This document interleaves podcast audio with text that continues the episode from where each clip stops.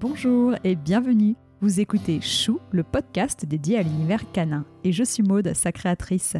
Mon objectif, c'est de vous apporter un maximum d'informations concrètes, précises et fiables sur l'univers du chien. Pour ceci, j'invite à mon micro deux fois par mois un particulier ou un professionnel pour découvrir de nouvelles races de chiens connues ou plus confidentielles, pour qu'ils nous confient leurs expériences vécues toujours passionnantes et enfin qu'ils nous partagent de bons conseils et leurs coups de cœur. J'espère que chaque épisode vous permettra d'en apprendre davantage et participera à nourrir votre réflexion sur le monde canin. Et surtout, n'hésitez pas à m'envoyer vos commentaires et à me contacter sur Facebook ou Instagram, chou, C-H-U-U, podcast. À l'âge de 15 ans, elle embarque sa maman dans un road trip qui l'amène aux Pays-Bas. Elle en reviendra accompagnée de son tout premier chiot. C'est le début d'une grande histoire d'amour pour cette race de chiens confidentiels. Sur Chou, j'invite toujours des personnes passionnées de chiens. Aurélie en fait partie. Elle en a même fait sa vie personnelle et professionnelle. Si je vous dis, il a de grandes oreilles pointues, des yeux en amande, une collerette de lion, parfois une couleur chocolat. Et si je vous dis aussi qu'il fréquente des animaux à poils laineux et qu'il est natif d'Australie, avez-vous deviné de quelle race il s'agit? Eh oui, il s'agit bien du Kelpie. Aurélie, mon invitée, affectionne cette race depuis 2009. Elle élève des Kelpies depuis 2012 et elle est même devenue juge d'exposition en 2020. Bref, c'est une experte, la référence en matière de Kelpie.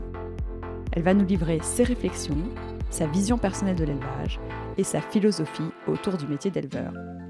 Elle nous entraînera aussi dans les terres lointaines de l'Australie, chez les éleveurs de bétail. Le Kelpie et le Cattle Dog ou bouvier australien sont leurs chiens de travail favoris. L'équivalent en quelque sorte du Border Collie en France. Kelpie et bouvier australien se partagent le travail des troupeaux, mais chacun a sa spécialité, et vous saurez bientôt laquelle embarquement immédiat pour l'Australie avec un stop à Périgueux pour rencontrer Aurélie et ses kelpies.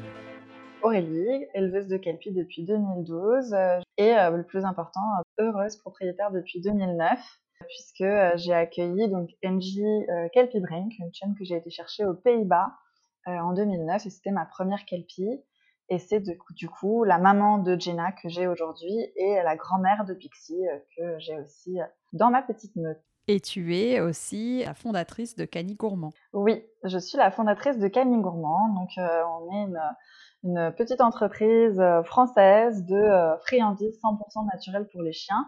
Et puis là, en 2021, on a un peu ouvert les horizons en développant tout ce qu'il faut en fait pour pouvoir prendre soin d'eux au quotidien et s'éclater dans les activités canines. Eh bien, écoute, très bien. Donc euh, maintenant, j'ai pour habitude de retourner dans le passé et puis de, comprendre d'où vient cette passion euh, pour les chiens. Est-ce que euh, tu peux nous parler de ton enfance et du lien que tu avais peut-être avec des chiens de, ta famille? Alors, je pense que ce qui s'est passé avec les animaux, c'est un truc un peu inexplicable, quoi. je suis née, mes parents avaient récupéré de la SPA une chaîne qui s'appelle Gemma, euh, qui était une pointère. Euh, et, cette chienne-là, en fait, à partir du moment où je suis née, elle a changé radicalement euh, de comportement. Elle a commencé à être très maternelle et elle se, elle se couchait devant mon berceau quand je dormais. Personne ne pouvait m'approcher tant que je ne m'étais pas réveillée. Elle m'a accompagnée dans tous les premiers pas de ma vie. Quand je tombais, s'il y en avait un qui avait le malheur de m'approcher en même temps, elle était réactive. Enfin, vraiment, c'était une chienne incroyable. Et, et ce côté-là m'a suivi pendant toute, toute mon enfance. Euh, quand Gemma est partie, euh, elle a vécu plus de 18 ans, donc euh, c'était vraiment une chaîne qui a partagé ma vie pendant pas mal d'années. Quand elle est partie, j'étais un petit peu perdue. Donc c'était mon premier deuil canin. Et un jour, ben, assis à mon arrêt de bus, un énorme chien, un Leonberg. Donc c'est, ça ressemble un peu à un Saint-Bernard version feu, quoi. Je le regarde, je tu me suis? Et le chien, il me suit jusqu'à chez moi. Donc j'ouvre le portail de mon jardin. Le chien, il rentre il se couche tranquillou sur la terrasse. J'étais trop contente. Puis ma mère, vu qu'elle, elle, elle-même, elle avait récupéré pas mal de chiens comme ça en errance dans les rues, donc elle m'avait toujours dit, Aurélie, si tu récupères des chiens, il n'y a pas de problème, mais tu ne les fais jamais rentrer dans la maison parce que tu ne sais pas comment un animal enfermé peut réagir, il peut mmh. paniquer, etc. tu le laisses dans le jardin. Donc je rentre dans la maison, je prends le téléphone fixe, j'appelle ma mère. Maman, maman, j'ai trouvé un chien et tout, c'est le mien. Elle me dit, ah bon euh, Mais il est comment ce chien? Et au moment où elle me pose la question, la chienne se met sur ses pattes arrière, pose ses pattes avant sur mes épaules et me met un grand coup de langue. Et là, je dis à ma mère, je dis, écoute, quand elle se met debout, elle est plus grande que moi d'une tête. et ma mère qui entend ça, elle fait, j'arrive tout de suite, je ne bouge plus. elle lâche tout dans son boulot et tout, elle déboule à la maison.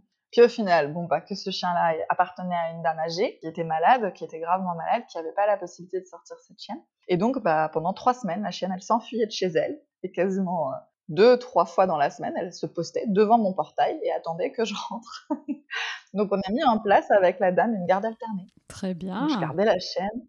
Et avec Astel, eh ben, j'ai découvert encore un autre côté du chien qui est le chien de berger, qui veille toujours à ce que toute la famille soit réunie. Quand on partait en balade, elle restait derrière, euh, vérifiait que tout le monde était là, euh, elle euh, faisait ses allers-retours comme les chiens de berger font à l'arrière des troupeaux. Elle avait aussi beaucoup d'énergie, mais elle avait un côté très très calme, très doux et surtout très focus. Elle avait un truc dans le regard que les chiens de berger ont et qui font que voilà, il y a de la y a de la prestance.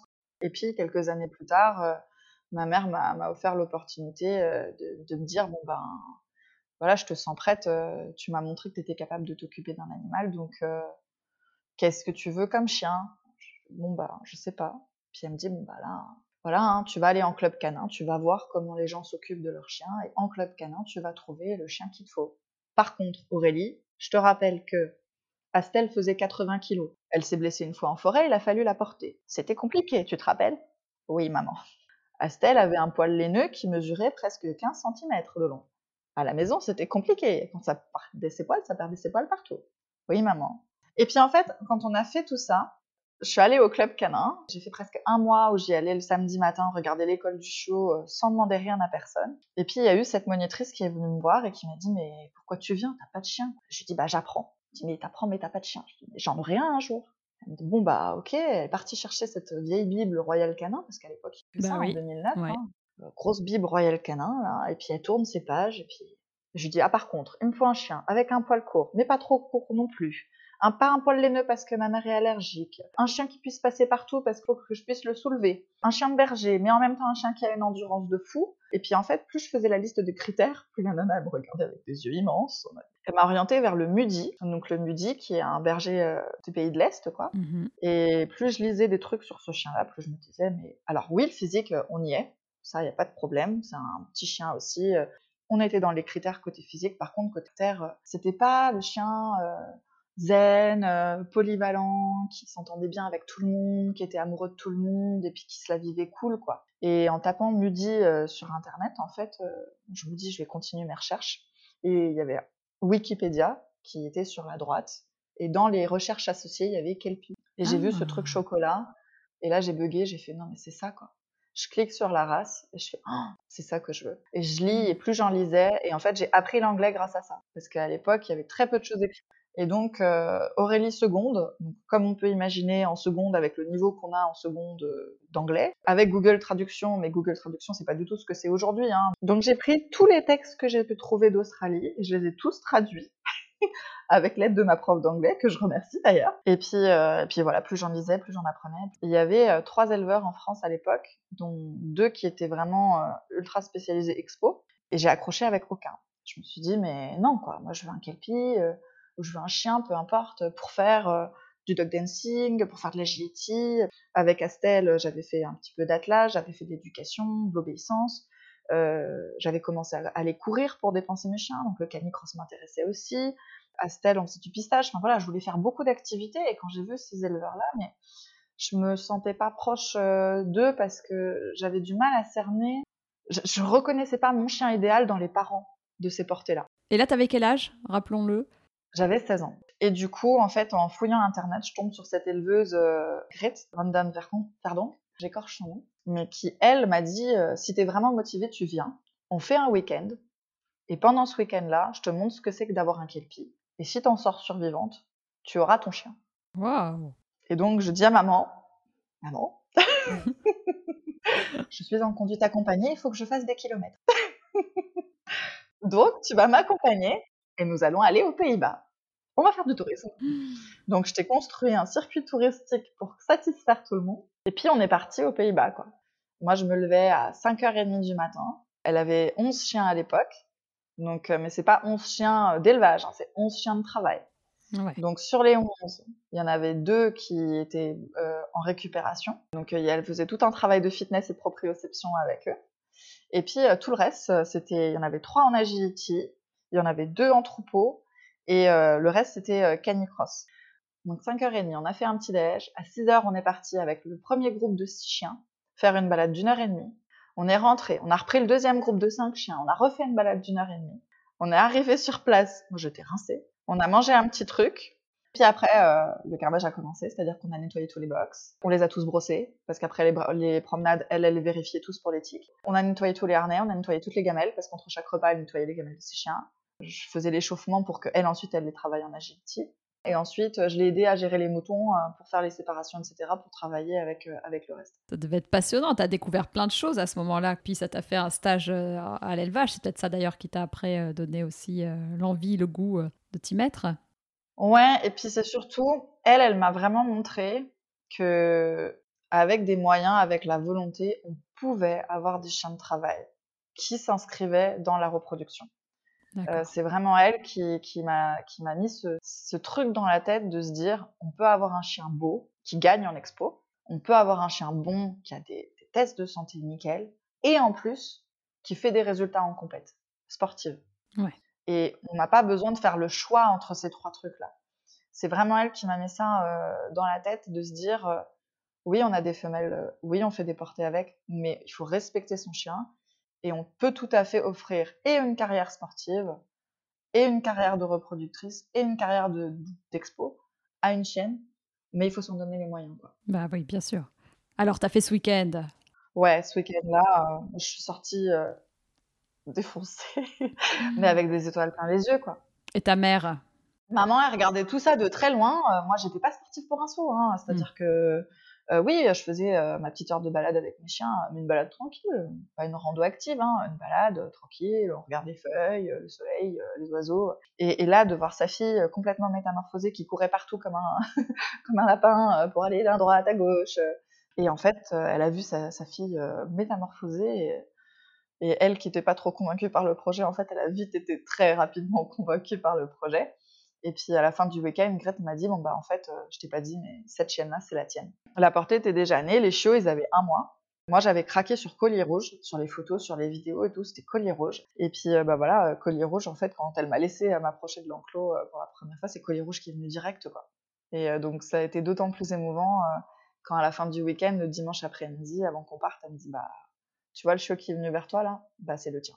Incroyable. Ah ouais, oh là là. Et, Belle histoire, ça. Bah, ah ouais, mais avec la fatigue en plus, elle m'a achevé quoi. Et je me souviendrai mmh. toujours de ce moment-là. Et du coup, NJ est arrivée dans ma vie comme ça. Quoi.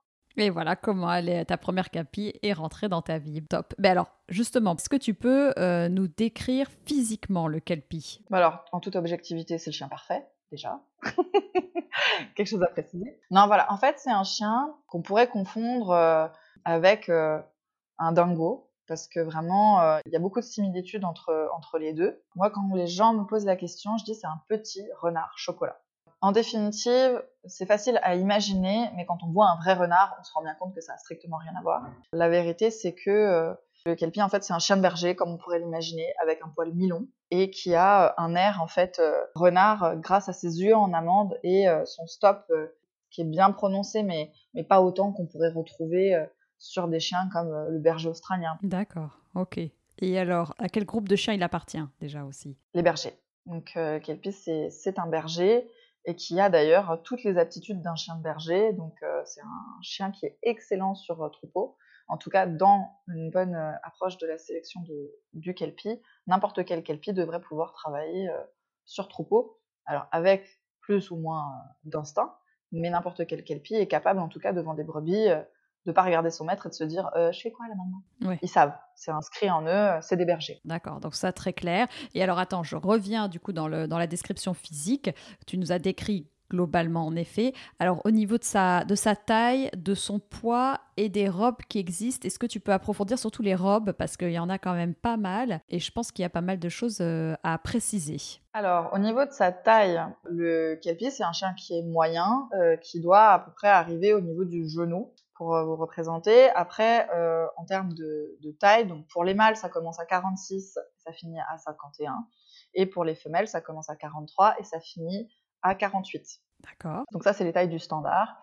Et après, en termes de poids, euh, bon, c'est un peu comme chez les humains, il y en a qui ont des ossatures très lourdes et d'autres qui ont des ossatures plus légères. Mais en général, on tourne entre euh, les, euh, les 13 et 16-17 kilos quoi, pour, les, pour les spécimens les plus lourds. Et après, au niveau des robes, on va faire par dilution, c'est-à-dire qu'on va avoir le noir. Si vous le diluez, vous obtenez du bleu. Et si vous, vous prenez le chocolat de l'autre côté, et le chocolat, quand on le dilue, ça donne du rouge, et quand on le dilue encore un coup, ça donne ce qu'on appelle le faune. Le faune, donc, c'est euh, du, du chocolat au lait, en fait. Ces couleurs diluées, donc le bleu, le faune et le rouge, c'est des couleurs qui sont souvent recherchées parce qu'au niveau de la luminosité et de la pigmentation, euh, elles vont être très aléatoires. Le poil du chien va réagir différemment au niveau euh, du soleil. Euh, donc le faune, moi j'ai déjà eu des chiens de cette couleur-là qui sont nés à la maison. Des fois, ils vont avoir un, espèce de gris très clair, presque blanc. Puis au contraire, des fois, ils vont être plus mocha. Et puis des fois, on va les considérer comme un gris argenté, comme de l'argent qu'on pourrait avoir sur une bague. Et on va avoir un peu les, mêmes aspects sur le bleu et sur le rouge. Donc c'est des robes un peu spéciales. Et puis après, on a les bicolores, donc noir et feu, chocolat et feu, on va dire que la couleur qui ressort le plus, qui est la plus connue, c'est euh, chocolat. C'est le chocolat parce que historiquement, c'est ce qui a été le plus importé. Euh, maintenant, euh, le noir ressort de plus en plus. D'accord. Il y a de plus en plus d'éleveurs qui s'intéressent à cette couleur-là et vu que c'est un gène dominant, forcément que du coup, dans les portées, ça, ça, ressort forcément bien plus qu'il y a quelques années. Quoi. Et toi, ta couleur préférée? Ah, moi, c'est le chocolat. Moi, c'est un chocolat qui tend, qui tend sur le rouge. D'accord. Par contre, moi, c'est vrai que j'ai la chance, euh, avec euh, les lignées australiennes que j'ai derrière le, le pédigré de mes chiens, Jenna, elle est chocolat, mais en été, elle a une collerette rouge. Il y a un rayon de soleil dedans, ça pète le feu. Oui, alors est-ce qu'on peut peut-être dire la spécificité? Enfin, Je sais que par exemple, tu vois, le Shiba, ils ont le l'Uragiro. Euh, là, tu parles de collerette. C'est quelque chose qui est particulier au Kelpie? Oui, oui. Alors, euh, le, kelpie, c'est un chien qui va avoir du coup un poil mi-long et qui va être euh, particulièrement dense au niveau de certaines zones du corps. Donc, typiquement au niveau du cou, ça va leur faire une espèce de collerette un peu de lion. Et au niveau euh, de l'arrière-train, on va avoir comme une espèce de petite jupette quoi, qui va se former. Donc ça, c'est par rapport à la densité du, du poil. si on parle vraiment du, du poil en lui-même, après, on peut aussi préciser, ils ont un sous-poil qui est super doux. Et par-dessus, ils ont une couverture imperméable. C'est un poil qui est mi-long, un peu gras, euh, et qui va leur permettre en fait d'être protégés euh, des intempéries euh, et d'être parfaitement imperméables. Ils font des grosses mues? Alors oui, mais pas souvent. D'accord. Donc euh, ils vont avoir, euh, il y a deux fois dans l'année où c'est vraiment l'horreur, où là il faut s'attendre euh, à des montagnes et des montagnes et des montagnes de poils. Mais sinon c'est vrai que le reste de l'année on est assez tranquille. Ouais, bon bah écoute, hyper intéressant, je pense qu'on a fait le tour de, de tout ça. Alors maintenant, ce qui m'intéresse vraiment c'est de connaître l'origine du kelpie.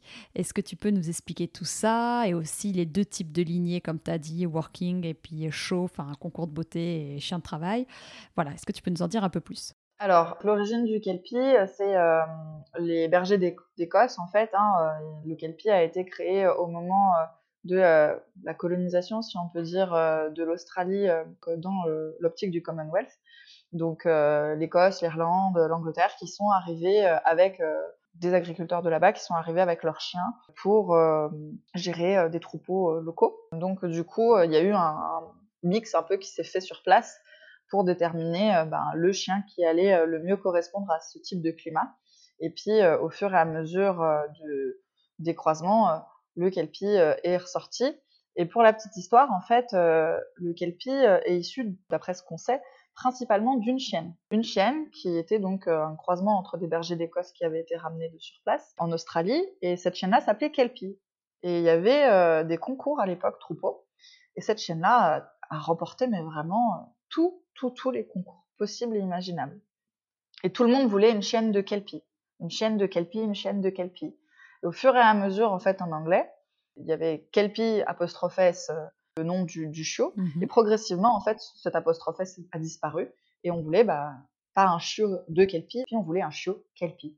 Et c'est comme ça que cette race-là, d'après euh, ce qu'on sait, euh, a porté son nom. Quoi. Et après, euh, au niveau de working et show, alors je rentre pas forcément trop dans les détails de l'origine du Kelpie parce qu'on pourrait en parler pendant des heures. Je donne vraiment les, éléments principaux. Mais sur le working et show, en fait, il y a eu à un moment donné dans cette race-là une dissociation entre les éleveurs parce que au moment de l'arrivée des, expositions canines, les agriculteurs en fait ne reconnaissaient pas forcément leurs besoins dans euh, ce qui était exprimé euh, dans les expositions. C'est-à-dire que les expositions, on jugeait vraiment que le, le physique du chien et les agriculteurs, ils avaient besoin de chiens opérationnels. Et du coup, les, les éleveurs de kelpie plutôt orientés agriculture-élevage se sont regroupés entre eux, ont formé le Working Kelpie Council. Et puis, euh, les éleveurs euh, de kelpie, euh, les autres, en fait, hein, c'est même pas une question de exposition ou pas exposition, les autres ont formé l'Australian Kelpie Council.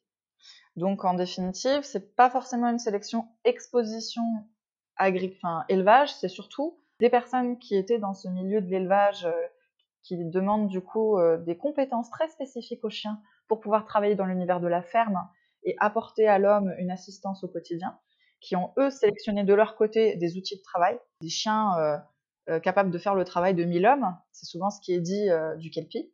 Et puis de l'autre côté, ben, des gens qui avaient des kelpies euh, pour le plaisir de cette race-là, sans forcément rechercher les aptitudes euh, chien de berger, chien de ferme. Et alors attends, donc en Australie, aujourd'hui, le kelpie, il est toujours utilisé autant, je veux dire, en chien de travail ou même plutôt en chien de compagnie? Est-ce que tu sais un peu la proportion? Le kelpie là-bas, c'est un peu euh, comme le border collie est devenu ici hein, quand vous allez dans les campagnes, c'est-à-dire que le kelpie est partout. Dans les fermes, il y a un chien qui travaille, c'est un kelpie. D'accord. Ça va pas être un bouvier euh, parce qu'aujourd'hui, moi je sais quand j'étais en Nouvelle-Calédonie, il y avait beaucoup de bouviers australiens. Ouais, ça va dépendre du type de troupeau, en fait. Euh, le kelpie est très fort, euh, surtout sur les brebis euh, et sur les, les, ovins. Le cattle dog, euh, bah, comme son nom l'indique, hein, cattle est très fort plutôt sur tout ce qui est bovin. Même si euh, le kelpie se débrouille aussi sur vache, c'est quand même euh, le cattle dog qui a été sélectionné pour bosser là-dessus. Donc, euh, le cattle dog, voilà. tu veux dire, c'est le bouvier Le bouvier australien. Ouais. Voilà, ok. Et quand on dit berger australien, qu'on connaît, qui est le plus vendu en France, est-ce qu'en Australie, il est toujours utilisé là-bas? Il est aussi connu ou finalement il est plus connu en France qu'en Australie? Alors, je crois même que le berger australien n'a jamais été utilisé en Australie. Et ça serait pour ça que sa version miniature s'appellerait berger américain. Parce que, alors après, j'ai pas vraiment suivi tout le débat sur cette race-là, mais il semblerait quand même que le berger australien qu'on connaît n'a de australien que le nom. Et je ne suis vraiment pas convaincue qu'il y ait eu un, quelconque euh, Déjà, imaginer un berger australien survivre en Australie, ça me paraît compliqué parce que c'est quand même des chiens qui ont du mal avec les variations de température. Et en Australie, il peut faire très très chaud comme il peut faire très très froid. Ça, c'est le premier point. Et puis, euh, le berger australien de mémoire, c'est un chien qui, a vu ses prémices, en tout cas aux Pays-Bas, en Belgique, un peu plus au milieu de l'Europe, qui a été importé aux États-Unis principalement, qui a été travaillé aux États-Unis. Et puis, euh, voilà, le, le, côté australien est arrivé. Euh, je ne sais pas si c'est un terme marketing qui a été donné à l'époque, mais je ne crois euh, honnêtement pas qu'il ait vécu en Australie et qu'il y ait eu un apport sanguin euh, d'Australie. Mmh. C'est vrai que quand tu regardes le bouvier australien et le kelpie, ils ont la même un peu type de morphologie. Ils ne ressemblent pas du tout à un berger australien. Enfin, on voit qu'il y a vraiment deux, deux, types différents. Ouais. En termes de poils, je vois pas comment le berger australien aurait pu euh, s'acclimater correctement et aurait pu même être sélectionné parce qu'il faut rappeler quand même que nous aujourd'hui, eh oui. on, on sélectionne les chiens parce qu'ils sont beaux parce qu'ils nous plaisent, parce que le caractère, parce que si. Mais ces races-là sont quand même nées d'un vrai besoin opérationnel. On ne sélectionnait pas uniquement parce que c'était beau, on sélectionnait surtout et d'abord parce qu'on avait des chiens qui arrivaient à vivre correctement dans l'environnement dans lequel on vivait. Alors, tu vois, un truc qui est particulier, c'est que l'Australian Kelpie Council, donc qui regroupe tous les autres éleveurs de Kelpie, lui va suivre une ligne directrice au niveau du physique du Kelpie, alors que le Working Kelpie Council, lui, disait concrètement, eh ben, je vais dire une bêtise, hein, parce que c'est pas exactement ça qui se passe, mais au nord de l'Australie, on a que des vaches. Eh ben, on veut des chiens qui passent sur vaches. Donc, on va avoir des kelpies très grands, très, très mastoc, qui ressembleront presque même à des cattle dogs. Et puis, au contraire, en Nouvelle-Zélande, on aura des paysages très rocailleux, avec des brebis qui vont être pas forcément petites, mais très agiles. Et donc, on va avoir besoin de chiens qui vont se faufiler partout et qui vont avoir une agilité euh, digne d'un cabri. Donc là, on va avoir des chiens qui sont beaucoup plus petits euh, et, beaucoup plus fins. Et c'est là-dessus, en fait, que ces deux conseils, entre guillemets, parce que c'est comme ça qu'on traduirait le truc, s'opposent. C'est qu'on en a un qui demande une homogénéité presque parfaite sur le physique du chien, et puis il y en a un autre qui va vraiment rechercher le côté opérationnel pour correspondre aux fermiers et aux besoins des agriculteurs sur place en fonction des reliefs. Et c'est aussi pour ça que quand on importe des chiens maintenant euh, d'Australie ou de Nouvelle-Zélande qui sont working, on a, euh, enfin en tout cas les personnes qui sont dans le travail ont quelques peines à les faire confirmer en France parce que on a ce côté très opérationnel qui ressort. Et euh, bah, quand on a un kelpie qui fait 60, 62, 63 et qu'on se retrouve face à la FCI qui dit ben non, pour pouvoir travailler sur troupeau et transmettre ce, cette caractéristique kelpie, il faut faire 51 et qu'il y a 10 cm d'écart, c'est compliqué. Ah ouais, non, bien sûr, il se concentre plus, ce qui est normal, hein, sur les aptitudes et tout ce qui est euh, euh, opérationnel, comme tu dis, plutôt que sur les critères esthétiques, en tout cas en Australie, pour tout ce qui est working euh, dog, alors qu'en effet, tout ce qui est exposition, ou même en France, là, on va se baser sur le physique pur, l'esthétique, et et ils accepteront pas une différence standard. Mais limite en Australie, du coup, il peut y avoir un standard différent selon les zones, les types de d'ovins qu'on va travailler et compagnie. On pourrait croire ça. En fait, dans la logique des choses, il aurait fallu qu'il y ait deux races, du coup, qu'il y ait le kelpie chaud, donc l'Australian kelpie, comme c'est appelé là-bas. Donc euh, le kelpie chaud, le terme chaud a été euh, uniquement créé en Europe hein, pour que nous on puisse faire la distinction. Mais l'Australian kelpie et puis le working kelpie. Il aurait fallu que deux races distinctes soient créées. La problématique qui se pose aujourd'hui, c'est que l'Australian kelpie Council est reconnu par la FCI et le Working Kelpie Council, euh, la FCI, ça l'intéresse pas. Parce que la FCI, c'est des expositions canines, à leurs yeux, entre guillemets. Hein. Donc, du coup, la création de ces deux races n'est pas possible parce que le Working Kelpie Council ben, n'est pas intéressé par la procédure. Et aussi parce que dans le Working Kelpie Council, pour avoir un chien enregistré dans, ce registre de, de la race, euh, c'est uniquement des critères troupeaux et des critères pédigrés, donc, mais principalement des critères troupeaux. C'est-à-dire qu'un chien euh, en Australie qui travaille excessivement bien sur troupeau et qui ressemble euh, de, manière très vague à un kelpie est un kelpie. Donc toi, qui est éleveuse qui veut importer un chien de là-bas, qu'est-ce que tu vas faire? Tu vas choisir du coup un élevage d'Australian Kelpie. Oui. Et donc, euh, pour être sûr que ça passe après euh, en France, qu'il soit confirmé pour qu'il soit bien en standard, ou tu vas préférer, parce que toi, c'est les aptitudes, même si tu travailles pas ça, tu vas préférer avoir un working Kelpie, on va dire, et, mais tu fais attention aux parents, du coup, pour être sûr qu'à la fin, le chiot euh, qui ressort puisse être confirmé en France. Tu vas, tu vas préférer quoi? Alors, personnellement, j'ai pas de brebis à la maison, je suis pas agricultrice, j'ai pas de troupeau. Et le Working Kelpie, c'est vraiment un chien qui est, pour moi, un chien de ferme. C'est un chien qui a de telles aptitudes et un tel instinct, en fait, pour le troupeau que ça serait, il n'y aurait aucun sens d'avoir une, une pépite pareille. C'est comme si on avait un diamant euh, 25 000 carats et puis qu'on le mettait euh, permanence dans une chambre forte et qu'on le montrait jamais à mmh. personne, quoi. Mmh, ça n'a mmh, aucun sens pour moi, en tout cas, d'avoir un Working Kelpie qui est vraiment sélectionné pour euh, le travail sur troupeau et puis de le garder à la maison. Déjà, euh, c'est pas respecter son instinct naturel. Euh, et puis en plus, je pense vraiment que c'est un peu dénigrer le travail des éleveurs qui se sont donné tellement de mal pour avoir cette pépite-là. Bien sûr, parce que voilà, et bon, bah là, forcément, tu, tu le prends à l'origine de son pays. Sinon, en Europe, où est-ce qu'il y a des éleveurs euh, réputés de cette race-là? Est-ce que euh, finalement en France maintenant ça suffit? Ou est-ce qu'il y a un pays en particulier en Europe qui est réputé pour le kelpie Alors en France, ça suffit. Euh, moi, je dirais qu'il y a beaucoup de personnes qui font les choses bien. Euh, pas forcément des éleveurs euh, réputés, parce qu'en fait, pour moi, un bon éleveur, c'est d'abord un éleveur qui respecte sa chienne. C'est pas un éleveur qui fait une portée tous les six mois. C'est pas un éleveur qui fait une portée tous les ans. À mon sens, quand on a un chien de sport, c'est entre tous les deux ans ou tous les deux ans et demi. Il y a beaucoup de personnes qui aujourd'hui ont les connaissances, se forment auprès des vétérinaires, font les démarches pour faire les choses bien, font tous les tests de santé euh, ont une femelle, une femelle, et puis ont envie de garder euh, un chiot euh, de leur, de leur chienne et vont faire deux portées dans la vie du chien. Il y a trois questions à se poser dans ce cas-là, c'est est-ce que la personne qui fait la portée a le temps et les ressources? Les ressources, c'est les connaissances, les connaissances autant sur la mise bas que sur la stimulation des chiots. Est-ce qu'elle a fait tous les tests de santé sur sa femelle? Est-ce qu'elle a fait tous les tests de santé sur son mâle? Pourquoi elle a choisi ce mâle-là? Est-ce qu'elle est au courant des défauts de sa femelle? Parce que quand on fait un mariage, c'est toujours dans cette optique-là. C'est toujours dans l'idée de, de, marquer les points positifs de sa femelle, mais de compenser ses défauts. Bien sûr. Après, euh, c'est tout ce qu'il y a autour, c'est le, rapport à l'humain, quoi. Pour moi, un bon éleveur, c'est le fait de se dire, le chiot que j'ai fait naître n'a rien demandé à personne. S'il est là aujourd'hui, c'est entre guillemets de ma faute. Donc je suis responsable du reste de sa vie. C'est ça un bon éleveur. C'est pas mmh. euh, j'ai les chiots et les, je les mets sur le bon coin et coucou qui en veut. Et c'est d'ailleurs pour ça que personnellement, je, je ne poste pas d'annonce de euh, je fais une portée, euh, venez tous me voir. Souvent, en fait, les trois quarts de mes portées sont placées chez des personnes qui se sont d'abord intéressées à mon élevage, ont suivi la chienne.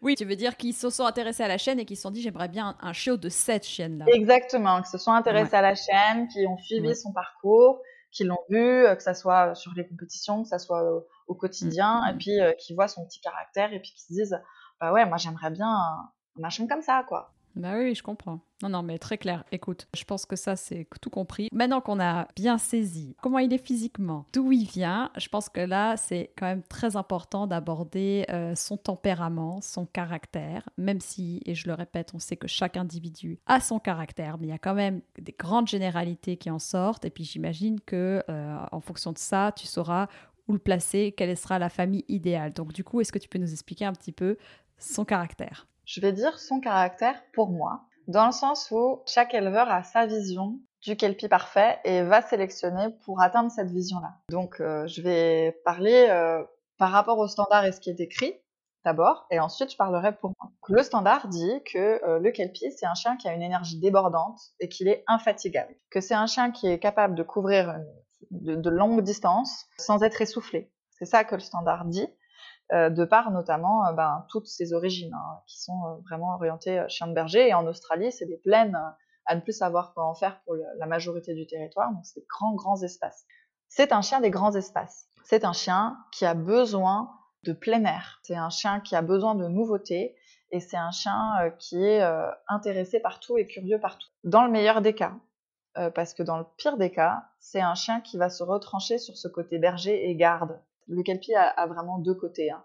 Soit on va avoir un chien qui va être dans le meilleur du, chien euh, de berger, c'est-à-dire ce côté red dog, euh, voilà, je cite encore le film, euh, je vadrouille, je visite, je suis copain avec tout le monde, je suis copain avec tous les animaux de la Terre et de l'univers, j'ai mon cercle familial, mais personne ne m'a jamais nuit, et je n'ai pas de mauvaise expérience avec quiconque, donc tout va bien dans le meilleur des mondes soit on va avoir euh, l'autre côté du kelpie. Le kelpie est un chien de berger, le kelpie est aussi un chien qui garde du coup ses brebis, qui fait partie de ce côté ferme, et à la ferme on leur demande aussi de garder. Et on va avoir mhm. un chien qui, s'il n'est pas stimulé, s'il n'est pas euh, euh, pris dans le bon sens dès le plus jeune âge, va marquer. Le kelpie c'est un chien qui marque, c'est-à-dire que quand il a des mauvaises expériences, il a du mal à les digérer, et souvent ça a une empreinte négative sur lui pendant très longtemps si on fait rien, voire même jusqu'à la fin de sa vie. C'est un chien qui va se méfier beaucoup et qui va avoir des réactions euh, pas toujours positives ou du moins pas toujours appropriées. Donc il faut vraiment se méfier de ce côté. Euh, le kelpie, c'est un chien sensible pour le meilleur et pour le pire. C'est-à-dire qu'il est sensible pour le meilleur, il va tout comprendre très vite. Mais il va tout comprendre très vite aussi côté négatif. Il va très vite comprendre que quand il s'assoit, ça vous donne la banane et que c'est un truc qui est absolument génialissime mais il va aussi vite comprendre s'il croise un jogger et que le jogger lui balance un coup de bâton, que tout jogger dans le monde et sur la terre entière est une source potentielle de danger. Et du coup, il va faire en sorte de les éloigner. Donc en fait, c'est vraiment ce truc-là chez le Kelpie, c'est d'arriver à trouver le juste milieu et de les préserver de toute mauvaise expérience le plus possible pour ne pas qu'ils marquent.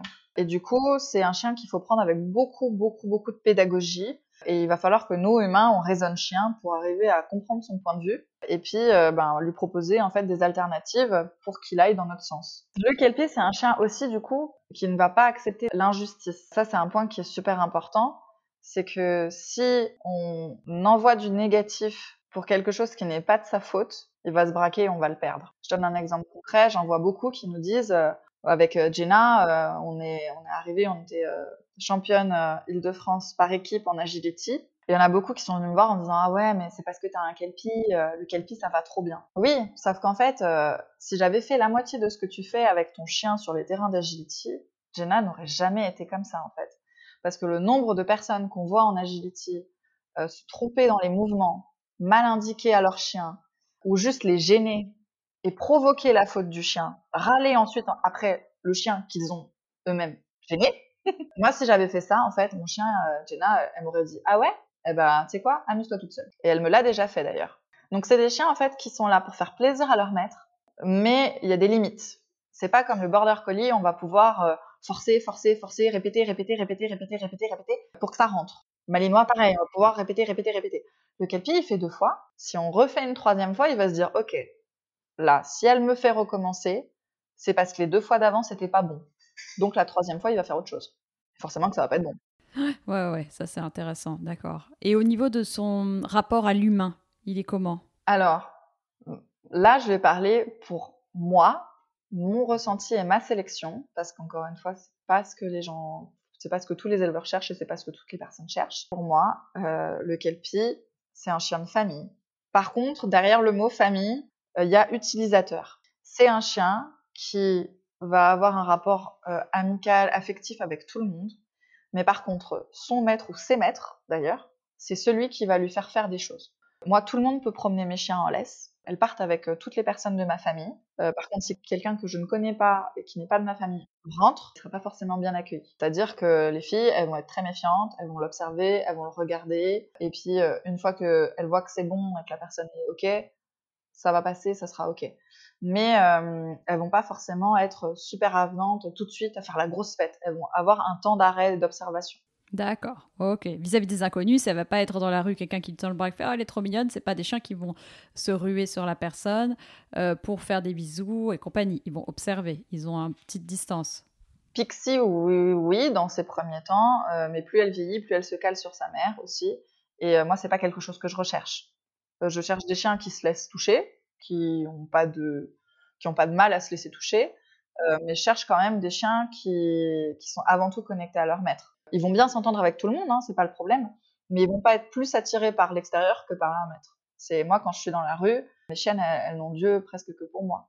Donc euh, du coup, euh, c'est vrai que même si un inconnu euh, tendait la main pour euh, venir euh, caresser Gina, Gina elle me regarderait en mode j'ai le droit là, il fait quoi lui?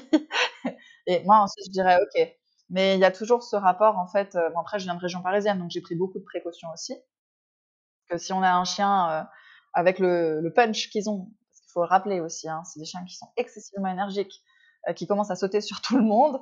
je pense que les plaquages de rugby, on n'a pas fini d'en faire. Hein. On va pas dire le kelpie est tactile, on va dire 95% des kelpies sont tactiles. Ok, ça c'est important, d'accord. C'est des chiens qui bien élevés, encore une fois, s'ils sont en présence régulièrement de, personnes euh, et qu'ils ont associé l'humain à quelque chose de positif, euh, c'est des chiens qui vont adorer l'humain.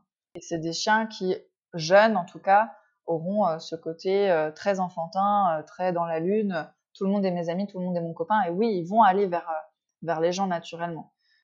Alors, le kelpie a de la voix? Voilà, il faut le savoir. Le kelpie fait beaucoup de vocalises. Le kelpie est capable de chanter, même de faire des gammes. Ça, c'est, ça, c'est très, très rigolo. Oui. Avec ma première chienne, tu vois, on jouait des trucs au piano. Et on faisait. Ma chienne, elle faisait. Ah là là là là. On voit souvent hein, des chiens d'ailleurs, de berger aussi faire ça, euh, vocaliser. surtout aussi, non, je pense aussi au rien à voir au Yuski, mais qu'on voit souvent dans les vidéos comme ça qui, qui vocalisent beaucoup. Donc, euh, donc ça, c'est aussi intéressant. Bon, bah, chien de berger, donc on est d'accord que quand tu te balades, c'est quand même des chiens qui vont rester proches de toi. Pendant la balade, le rappel est assez facile et assez instinctif chez eux, puisqu'ils veulent rassembler les personnes et ils restent près de toi. Alors, oui et non. Ils ah, restent proches à la mode australienne. Ah, c'est quoi la mode australienne? Ah, ben un kelpie, un kilomètre, c'est proche. D'accord, c'est important ça, d'accord. Donc, c'est des chiens qui peuvent tracer, moi, mon Nex, hein, qui est un des mâles que j'ai eu, euh, il traçait sa route euh, sur un, qui est presque un kilomètre, hein, et il arrivait au bout, ah, ah, il est derrière. il faisait demi-tour. Et repartait sur un kilomètre et il refaisait demi-tour. Mais il revient toujours. Bah, alors lui, il revenait toujours, oui. En fait, ils ont toujours un œil sur nous, où qu'on soit. On fait beaucoup de balades silencieuses, beaucoup de balades où c'est elle qui décide où on va. Mhm. Et du coup, j'ai renforcé le pouvoir de ma voix. C'est-à-dire que, vu que je les embête quasiment jamais avec euh, des indications, et eh ben, quand je parle, tout de suite, ça a un impact très fort. Et donc oui, quand je rappelle, eh ben, c'est ah, elle vient de parler. Mince, qu'est-ce qui se passe? Et je pense que on a des kelpies aujourd'hui qui répondent, qui sont super bien éduqués, qui ont plein de choses parce que on a eu ces maîtres là derrière aussi. Euh, c'est une race qui est jeune, c'est une race qui n'a intéressé jusqu'à présent que des gens qui faisaient des sports canins, que des gens qui avaient un certain niveau. Et moi, j'ai souvenir quand j'ai pris ma première chienne qu'on m'a dit mais oh, ça va être tellement dur, c'est tellement sensible, ça se braque tellement vite. Du coup, il y a énormément de personnes qui n'avaient pas la pédagogie, qui n'avaient pas l'envie, qui n'avaient pas la patience, qui ne se sont pas orientées vers cette race-là. Et forcément, du coup, quand on se donne les moyens, euh, faut pas croire, hein, un kelpie, euh, on y passe au moins trois heures par jour, hein, juste en éducation, quand c'est jeune. Juste en éducation. On parle pas des balades, on parle pas de la, stimulation, etc. Juste en éducation. Et trois heures, c'est quoi? C'est toute la journée, tout au long de la journée, du vocabulaire. Du vocabulaire, parce que c'est des chiens qui ont besoin de comprendre. Donc on va lui dire, ça c'est la laisse, ça c'est le collier, quand les filles, je les on, s'habille. Voilà, quand je dis, quand je les sors, on s'habille. Hop, et du coup, elles savent. Et on met en place des routines qui fait qu'on n'a aucune frustration jamais. On a des chiens qui obéissent, mais parce qu'on a pris le temps pendant 6, 8, 9 mois de leur répéter les choses. Et du coup, le chien fait l'association, ce mot-là associé à cet objet, ou ce mot-là associé à ce mouvement. Voilà, ils obéissent et ils comprennent ce qu'ils font. Ouais. je pense vraiment que c'est les maîtres qui font qu'on a l'impression que cette race-là écoute. C'est l'approche du chien qui fait qu'on a l'impression que cette race-là écoute. Et ça, euh, on a tendance à l'oublier. Oui, voilà, si on veut comparer, euh, est-ce que toi, tu as été avec euh, des gens qui ont des border collies? Oui. Est-ce que tu arriverais, du coup, pour comparer, peut-être nous dire en quoi le kelpie est différent? Le border, il est prêt à tout pour son maître, quelles que soient les circonstances, parce que le border est entre guillemets toqué du travail. C'est-à-dire que le border va avoir un, besoin viscéral de faire. Comme le malinois un peu. Comme le malinois. Il va. Alors encore une fois, je, relativise parce qu'ils sont pas tous comme ça, et puis il y a plein d'éleveurs de border qui sélectionnent autrement. souvent, mm. en tout cas, ce qu'on voit chez beaucoup de chiens euh, de cette race-là, euh, c'est euh, des chiens qui qui sont prêts à tout et, combien de fois, je vais encore parler de cette discipline-là, mais j'ai vu des gens se planter, euh, vraiment faire n'importe quoi, hurler sur le chien, dire mais qu'est-ce que tu fais? Et le chien il est là en fait. Ah bon, j'ai mal fait. Ah bah c'est pas grave. Viens, on y retourne. Le kelpie, vous lui hurlez dessus comme ça, il vous envoie vous faire voir, hein, mais vraiment. Hein. Donc du coup, on a vraiment cette différence-là. Alors le berger australien est plus proche du kelpie, du coup. Euh, parce que je pense que le berger australien, il a aussi ce caractère-là de se dire euh, je fais pour mon maître, alors que euh, le border, il fait. Même si son maître est pas là, en fait, il est capable de prendre une balle et de s'amuser, de lancer. C'est pour ça qu'on a des chiens toqués aussi. C'est, mm. ils ont besoin d'avoir des trucs dans les pattes, quoi. Et en termes d'énergie, le kelpie n'a pas encore été affecté par ce truc à la française de se dire ah, on a une lignée exposition et on a une lignée travail.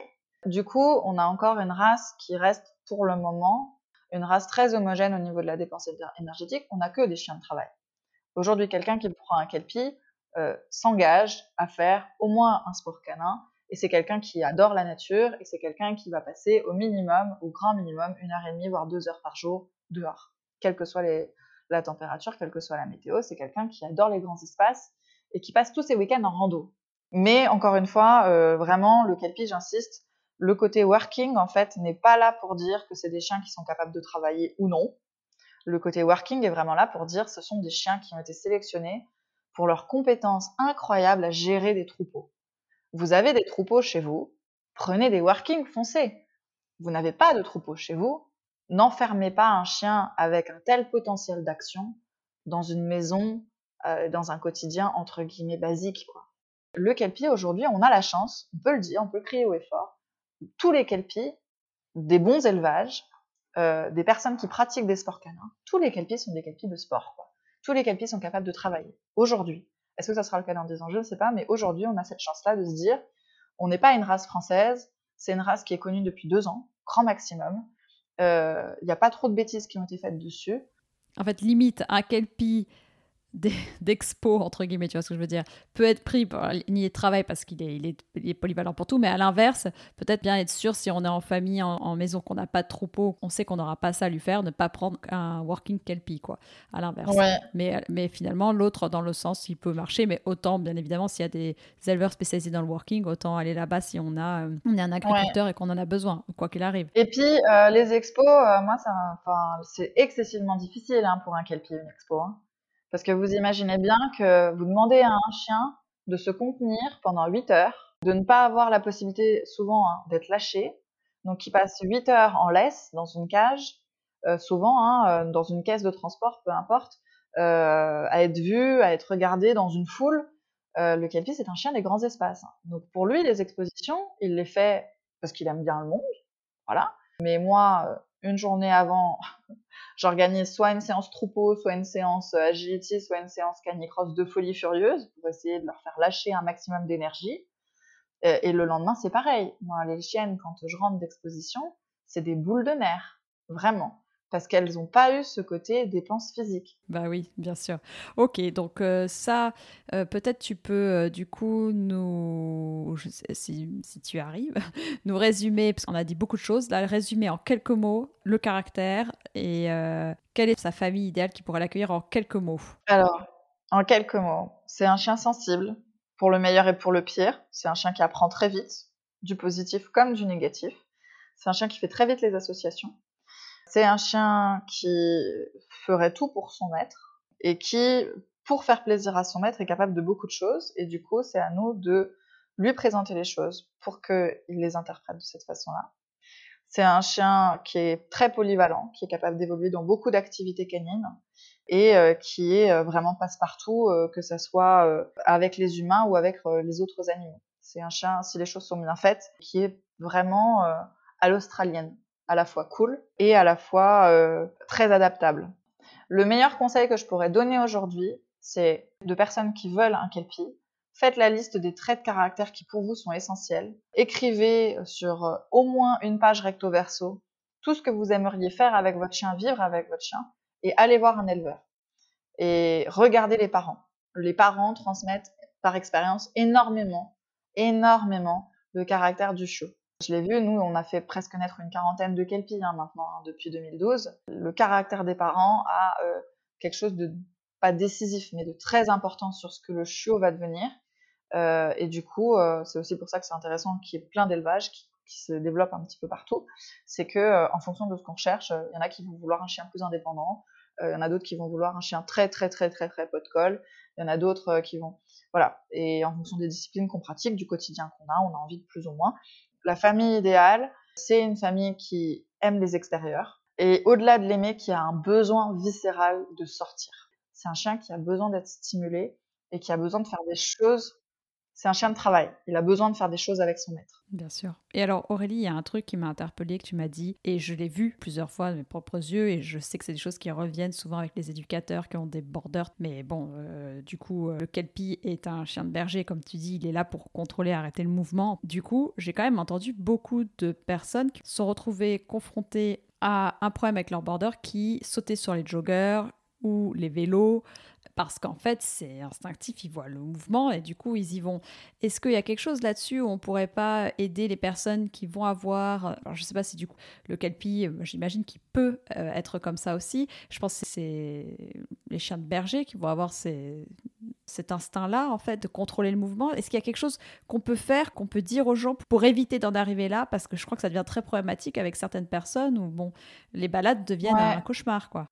Alors après, euh, nous, à l'élevage, on a tout un programme de stimulation qui est fait, mais on a aussi tout un programme pour favoriser le développement des autocontrôles. Les autocontrôles, euh, c'est ce qu'on va pouvoir euh, associer à, par exemple, un enfant. Il veut piquer le téléphone portable de maman, on va lui dire non, c'est pas possible. Et un gamin, il va gérer cette frustration, de se dire bon bah j'ai envie de quelque chose et je l'ai pas. Bon, gestion de la frustration. Chez le chiot, ça va être un peu la même chose. C'est-à-dire que dès tout petit, on va mettre en place un certain nombre de contraintes, gentiment, progressivement. On va pas mettre tout d'un coup, on va pas mettre tout au même moment pour chaque chiot. On va vraiment observer le chiot pour mettre euh, en face de chaque chiot en fait les contraintes qui vont bien au moment du développement, parce que comme les humains, tous les chiots ne se développent pas pareil au même moment. On va essayer en fait de, de les aider à gérer la frustration, à gérer le non, à gérer le truc qui court, bah on n'a pas le droit d'aller après, et à se contrôler. Voilà, c'est vraiment ce, truc-là, c'est d'arriver à contrôler ses émotions, à contrôler sa frustration. Moi, sur les kelpies qui sont sortis de chez moi et qui ont eu des soucis avec euh, les trucs qui bougent, souvent c'était parce que les propriétaires avaient sous-estimé euh, le besoin de défoulage des chiens.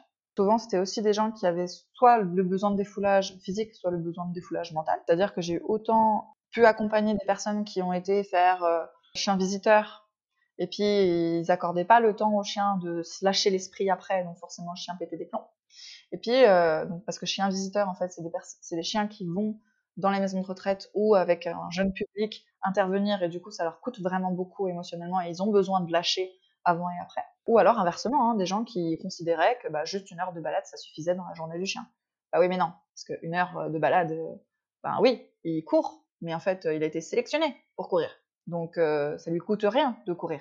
C'est pas parce que toi, tu marches gentiment et que tu es habitué à marcher gentiment. Lui, euh, son rythme de déplacement normal, c'est courir. Donc, euh, une heure, ça suffit pas. Il faut aussi lui apprendre des trucs. Ça, c'est le premier point. Et le deuxième point, je dirais, traiter mal le mal par le mal. Un border ou un kelpie qui part après un truc en mouvement, eh ben, allez faire du troupeau. Allez faire du troupeau. Apprenez-lui que le mouvement, c'est cool. Apprenez-lui que le mouvement, ça se gère. Et apprenez-lui à gérer ce mouvement et apprenez-lui à gérer sa frustration. Parce que de toute façon, encore une fois, hein, avec euh, une personne qui pratique le troupeau, qui a des vraies connaissances dedans, mais j'ai vu des choses incroyables se passer dans cette discipline-là. C'est-à-dire que la majorité des chiens de berger aujourd'hui qui réagissent et qui ont des, des, réactions qui pour nous sont indésirables, c'est juste des chiens de travail qui ont été sélectionnés depuis 300, 400, 500 ans pour travailler et puis qui se retrouvent euh, chez nous les humains Internet, assis sur notre fauteuil, à pianoter derrière notre ordinateur et à faire une sortie dans la journée. Mais non, on ne peut pas leur demander ça en fait, c'est pas possible. Donc euh, il y a vraiment ce côté-là de se dire euh, mon chien part parce qu'il a de la prédation, ok, qu'est-ce qui le ferait kiffer et comment je peux lui apprendre que cette prédation-là, il peut l'utiliser ailleurs? Et vraiment, euh, le troupeau, c'est une activité qui n'est pas très très développée parce que ça demande des compétences incroyables. Hein. Il faut apprendre à lire les brebis, il faut apprendre à lire le chien, il faut euh, beaucoup, beaucoup, beaucoup d'expérience pour le coup. J'ai quelques adresses en Ile-de-France où je tombais sur des personnes super top et j'ai appris énormément.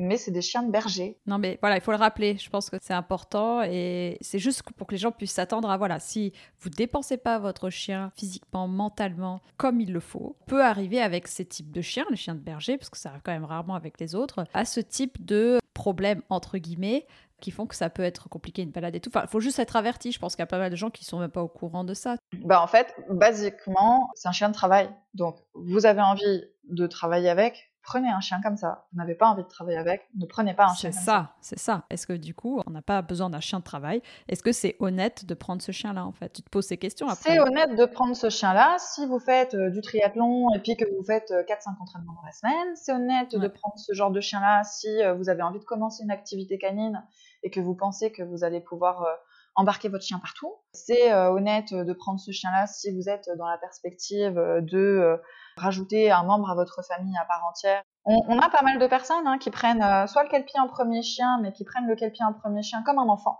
On a pas mal de jeunes couples euh, qui nous contactent euh, parce que ben, ils sont tous les deux sportifs, ils font du jogging régulièrement dans la semaine, et puis ils ont envie de se lancer dans ce projet-là, de se dire voilà, on va éduquer, dans le sens pas dresser, hein, éduquer, apprendre à un animal. On a beaucoup de personnes qui ont récupéré des chiens de de, de, sauvetage souvent, hein, et puis euh, qui se disent bon bah j'ai découvert l'éducation canine, j'ai découvert l'agility, mais bon euh, voilà par rapport à sa morphologie, euh, le chien que j'ai actuellement, il suit mais difficilement en canicross, difficilement en agility, mmh. difficilement en dog dancing, donc j'ai envie d'aller plus loin avec un autre chien. Et on a beaucoup beaucoup de personnes aussi qui sont pas forcément dans le monde du chien, mais qui viennent du monde de l'équitation. Ils ont vraiment cette notion de ce que ça veut dire de faire travailler un animal. Euh, donc, euh, il faut aimer passer du temps avec son animal. Maintenant, on a bien compris son caractère, ce dont il a besoin pour être épanoui dans une famille.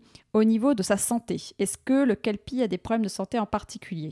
Alors, le kelpie n'a pas de problème de santé particulier. Maintenant, génétiquement parlant, il peut transmettre des soucis. C'est pour ça qu'il faut bien vérifier donc au niveau des, dysplasies des hanches et des coudes, donc que le chien n'ait pas de dysplasie. Donc ça, c'est des radios passer au chien. L'état oculaire, donc c'est les problèmes reliés aux yeux.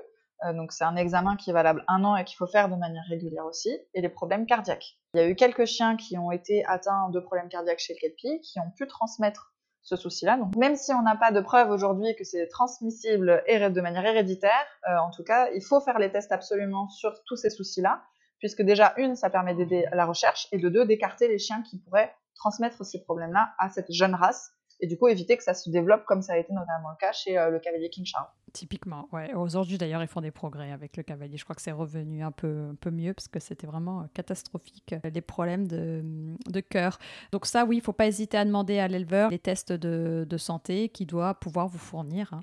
Oui, les tests de santé qui n'ont rien à voir avec le fait que le chien est l'off. C'est deux choses différentes. Oui, oui. Euh, on a tendance, souvent tendance à, confondre. Le LOF, ça veut dire que le chien est bien pure race, euh, que les parents ont bien été euh, reconnus par la SCC comme pure race. mais les tests de santé, c'est des papiers complémentaires. Donc, dysplasie des hanches, dysplasie des coudes, c'est des lectures de radio. taroculaire, c'est des lectures de la pupille de l'œil du chien. Hein. donc, sur l'examen, on voit bien que c'est un, examen ophtalmologique. Et, le, sur tout ce qui est cardiaque, en tout cas, c'est un rapport d'un cardiologue reconnu euh, par euh, la SCC. Ok, très clair. Donc ça, au moins, les gens savent ce qu'ils peuvent demander à l'éleveur. Combien d'élevages de kelpie il existe en France, Aurélie? Alors aujourd'hui, il existe officiellement 57 élevages. Dans ces 57, on parle de personnes qui ont déposé un nombre d'affixes et qui ont déclaré faire une portée de kelpie. Dans ces 57, il y a énormément de personnes qui ont, comme je le disais au tout début euh, de, cet entretien, une femelle kelpie et qui ont fait une ou deux portées avec. Euh, c'est-à-dire qu'aujourd'hui, on a peu, voire pas d'élevage euh, qui font des, productions euh, régulières et qui vont avoir des chiots tous les six mois. 57, c'est un chiffre qui peut paraître énorme, mais ça représente assez bien ce que je disais, déjà une, la qualité de, des portées qui sont faites pour la majorité, et puis surtout cette ambiance de je respecte mon chien, mon chien est un chien de sport ou un chien d'utilité, euh, et euh, je suis responsable de la vie que je crée. Est-ce que, bon, toi-même tu es éleveuse, mais comme tu dis, tu fais tes portées assez euh, rarement, hein, puisque tes chiennes, du coup, tu fais vraiment attention.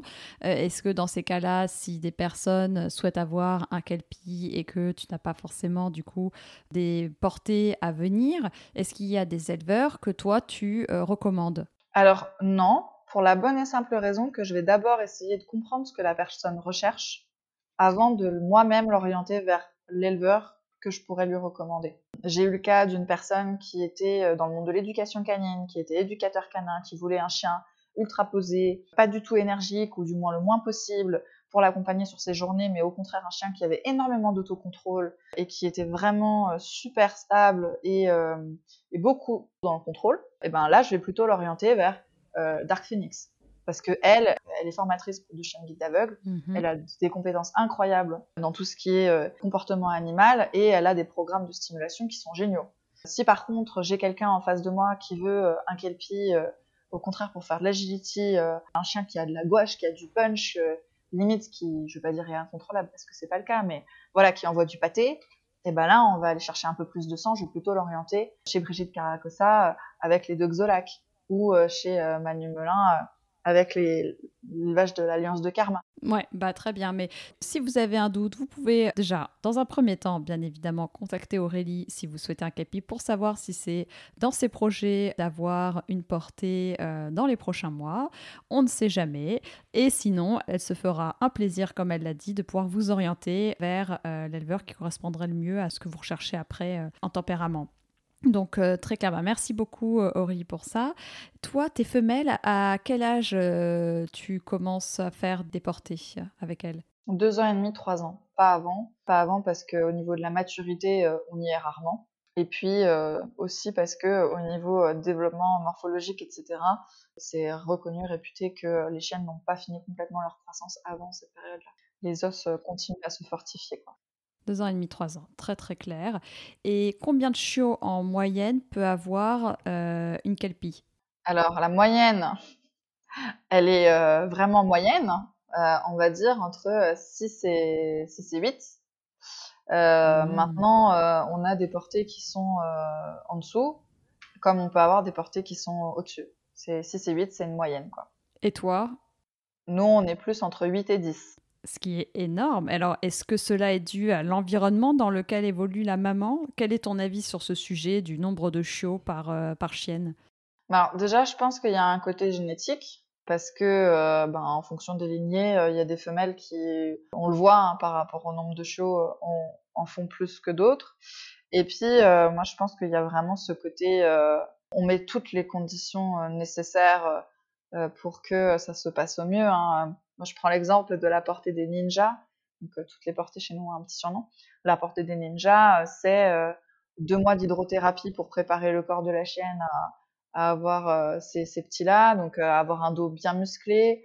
c'est deux mois pendant lesquels on fait uniquement ce que la chienne aime faire. Je l'emmène dans les endroits qu'elle préfère. je suis vraiment au petit soin avec elle. Avant la saillie, la saillie se fait. On a une chienne qui est détendue, qui est dans la meilleure période de sa vie, qui vit dans un environnement où sa maîtresse est entièrement dédiée à elle. Et puis aussi, un deuxième point, c'est euh, euh, on le voit sur les femelles euh, qui travaillent beaucoup et qui sont vraiment focus dans leur tête, hein, parce qu'il y a vraiment ce côté mental aussi.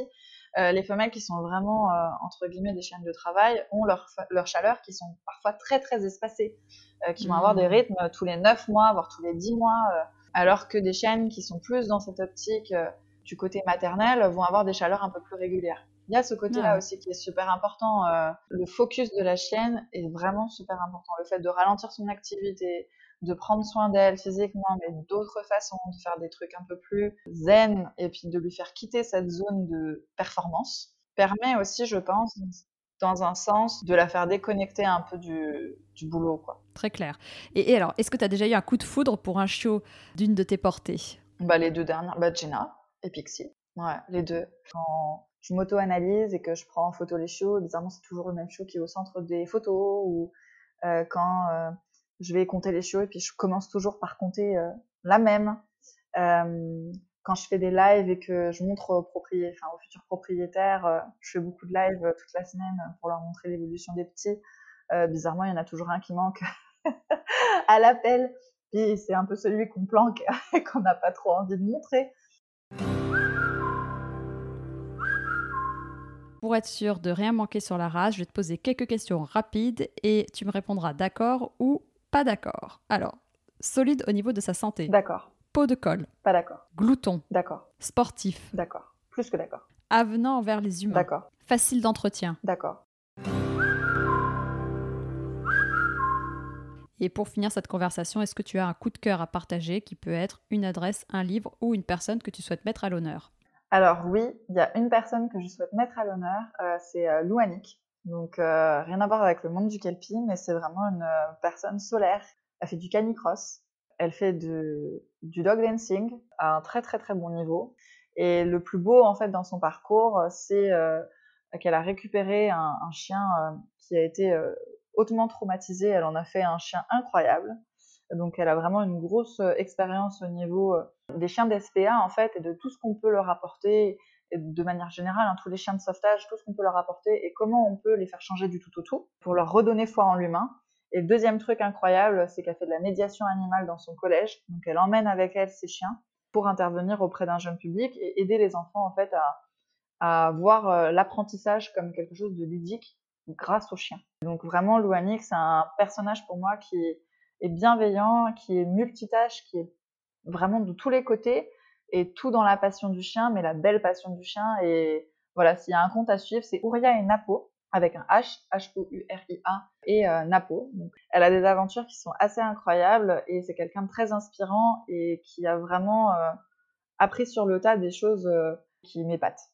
Voilà. Ah bah super, ouais, ça donne envie de, la, de mieux la connaître et puis de suivre ses aventures. Donc on va, on va foncer regarder ça. Et toi, on te retrouve où sur le monde du web? Alors moi j'ai Miss Kelpie, donc c'est le compte Instagram où je publie quelquefois euh, des photos que je fais des filles. Et sinon, euh, la page Facebook sur laquelle il y a le plus d'activités, c'est une page qu'on gère tous ensemble avec toutes les personnes qui ont acheté des chiens euh, à la maison. Donc c'est les Spinfly Kelpie et donc chaque chien a son album photo et chaque maître met des photos de son chien en train de grandir dans ses albums. C'est une page ouverte au public euh, à laquelle on peut euh, s'abonner pour avoir euh, les dernières, les dernières actualités. Je mettrai le lien. Top. Et est-ce que, juste pour finir aussi sur le Kelpie, tu as un ouvrage à conseiller, un site internet, un groupe Facebook à recommander pour en savoir plus? Alors, pour en savoir plus, je dirais que moi, il y a le site internet des, des Spinfly sur lequel j'avais énormément documenté.